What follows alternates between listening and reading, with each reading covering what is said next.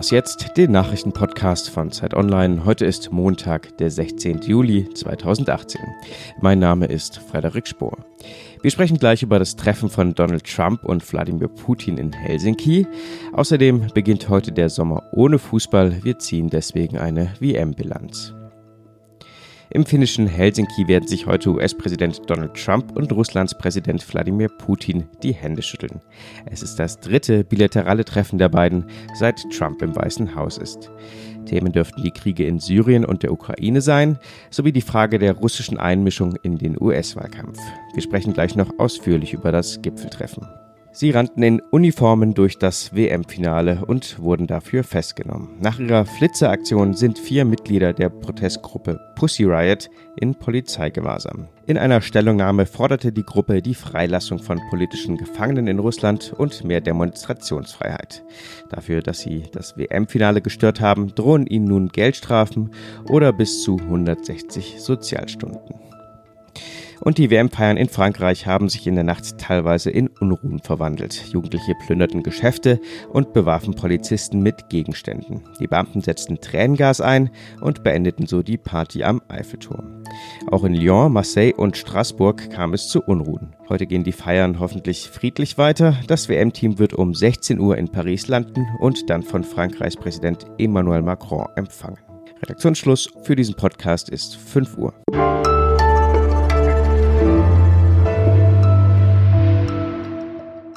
Mein Name ist Rike Havertz. Guten Morgen.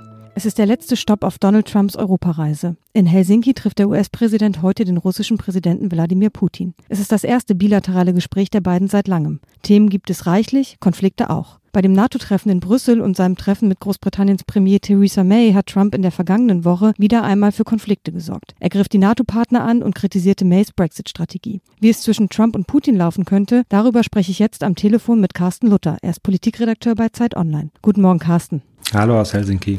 Trump und Putin haben ja nicht gerade ein unbelastetes Verhältnis und jetzt haben die USA auch noch zwölf Mitarbeiter des russischen Geheimdienstes unter Anklage gestellt, denen vorgeworfen wird, für Hackerangriffe während des Wahlkampfes verantwortlich zu sein. Für wen steht denn bei diesem Gipfel mehr auf dem Spiel? Ja, für Putin ist das eigentlich ein Geschenk. Russland hat sich auf der einen Seite international relativ weit isoliert mit der Annexion der Krim, dem Krieg in der Ukraine, den Bombardements in Syrien und ja eben auch den Wahlangriffen, hat den Platz am Tisch der G8 verloren, muss sich mit Sanktionen abfinden. Aber diese aggressive Außenpolitik hat ja eigentlich auch genau das Ziel zu signalisieren, wir sind wieder eine Weltmacht, nehmt uns ernst.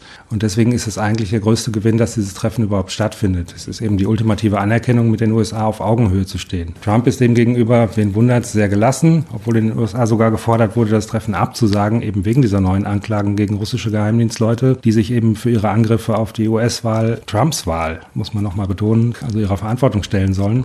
Deswegen steht er gewaltig unter Druck, bei dem Treffen äh, mit Putin dem auch Rechnung zu tragen. Die Ermittlungen müssen ja nicht unbedingt heißen, dass er selbst mit Russland gemeinsame Sache gemacht hat, aber ein Vier-Augen-Gespräch mit Putin unter diesen Umständen, das ist vielleicht auch nicht die beste Idee. Welche Themen bergen denn die größten Konflikte heute? Na, andersrum ist fast leichter. Es gibt im Grunde keine Themen, bei denen die USA und Russland nicht im Konflikt liegen. Die Beziehungen sind historisch schlecht, aber das hat ja wie gesagt auch gewichtige Gründe. Und wo könnten sich die beiden einig werden? Auch da muss man es vielleicht umdrehen. Die Frage ist wohl eigentlich eher, worauf lässt Trump sich ein? Womöglich, weil ihm die Konsequenzen kaum klar sind, weil er sich nicht für die Details interessiert oder weil es ihm eigentlich egal ist, was etwa zum Beispiel ein Deal für Syrien für Dritte bedeutet, wenn er Russland freie Hand lässt, damit der Iran dort sich nicht zu sehr festsetzt und er dafür die Sanktionen hergeben könnte. Das wird nämlich diskutiert oder es gibt Gerüchte darüber. Man wünsche sich aber fast, dass nach dem Gipfel das meiste beim Alten bliebe, als dass Trump eben zu viele Zugeständnisse macht, ohne die Garantie dafür auch etwas zu bekommen. Da weiß man ja auch gar nicht, ob man Putin trauen kann kann. Er tut es vielleicht. Also hier draußen vor der Halle ist für die versammelte Presse zwar eine Sauna aufgebaut, aber ich denke, wir kommen da sicher auch ohne ins Schwitzen. Und erwartest du denn mehr als so ein Shake Hands am Ende des Tages in Helsinki? Na, die einfachste Möglichkeit für beide ein vorzeigbares Ergebnis zu liefern, wäre sicherlich eine Verlängerung des New Start-Vertrags, der die atomaren Arsenale begrenzt. Der läuft aus, den kann man einfach nochmal um fünf Jahre verlängern. Das ist eine, ein vernünftiger Schritt, ohne negative Folgen, vor allen Dingen auch ohne negative Folgen für Dritte. Mal sehen, ob Trump das auch erkennt. Und in Helsinki vor Ort freut man sich auf die beiden?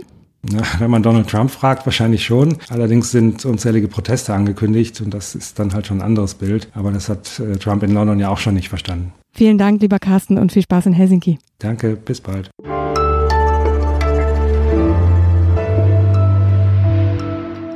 Und sonst so? Alle Volksfestverachter, vermutlich ganz schön viele Norddeutsche und vielleicht auch gar nicht so wenige Münchner müssen jetzt stark sein. Es ist zwar erst Juli, aber ich sage das Wort trotzdem. Oktoberfest.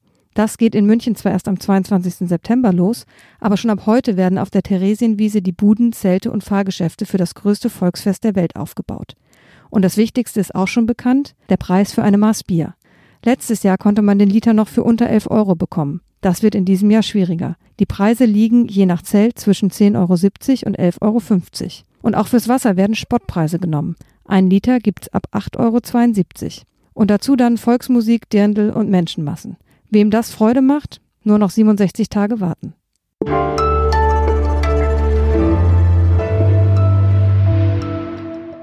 Vier Wochen, 32 Teams, ein Weltmeister. Die Fußball-WM in Russland ist gestern Abend zu Ende gegangen. Der Weltmeister heißt Frankreich. Deutschland hat es nicht über die Vorrunde hinaus geschafft. Auch andere Favoriten schieden früh aus. England gewann mal ein Elfmeterschießen. Am Telefon in Moskau ist jetzt Fabian Scheler, oft auch auf dieser Seite des Mikrofons, gerade aber für uns als Sportreporter unterwegs. Hallo Fabian.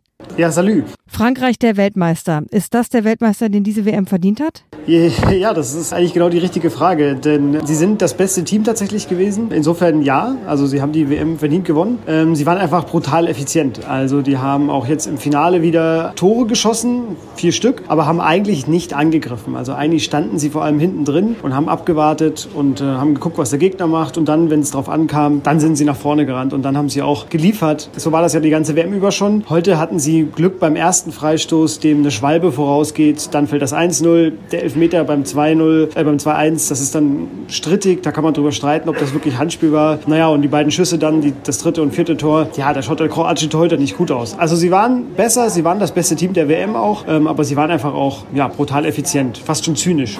Ein effizienter Weltmeister und insgesamt, was ist dein Fazit der vergangenen vier Wochen? Was war dein Highlight und was hat dich vielleicht auch überrascht? Ja, auch eine effiziente WM war das ja hier. Also die Russen waren hier ein sehr guter Gastgeber. Es hat alles wunderbar geklappt, wenn man hier als Journalist unterwegs war. Die Infrastruktur war perfekt, die Nachtzüge sind gefahren, die Metro war super, ins Stadion kam, kam man super. Also die ganze Infrastruktur war wirklich hervorragend und es lief eigentlich alles für die Journalisten zumindest blendend und auch die Zuschauer hatten das, glaube ich, so erkannt. Mein persönliches Highlight war eigentlich das Spiel der Russen gegen die Spanier. Das war ja auch ein furchtbares Fußballspiel, wo die Russen nur verteidigt haben und die Spanier nur Pässe gespielt haben, aber auch keine Tore. Aber die Russen waren da so begeistert danach. Ich bin dann vom Stadion weggefahren in die Stadt und es gab Autokorsos und es gab Feierei an den Plätzen. Es wurde Bier getrunken. Also diese ganze Anarchie, die die Russen ja, glaube ich, sonst hier nicht so genießen, die gab es dann für einen Abend. Und das war sehr schön, die Russen dabei zu beobachten, ja auch so ein bisschen Teil davon zu werden. Jetzt ist aber natürlich mal, muss man mal gespannt sein, wie lange das dann anhält nach der WM. Und da sind ja die meisten eigentlich sehr skeptisch, ob, ob sie ja diese Momente, die es hier gab während der WM, ob das wirklich dann auch irgendeine, irgendeinen Einfluss auf das künftige Leben hier in Russland haben wird. Und hattest du auch irgendein sportliches Highlight? Naja, ich muss sagen, ich bin ja erst äh, nach der äh, Vorrunde hier eingeflogen.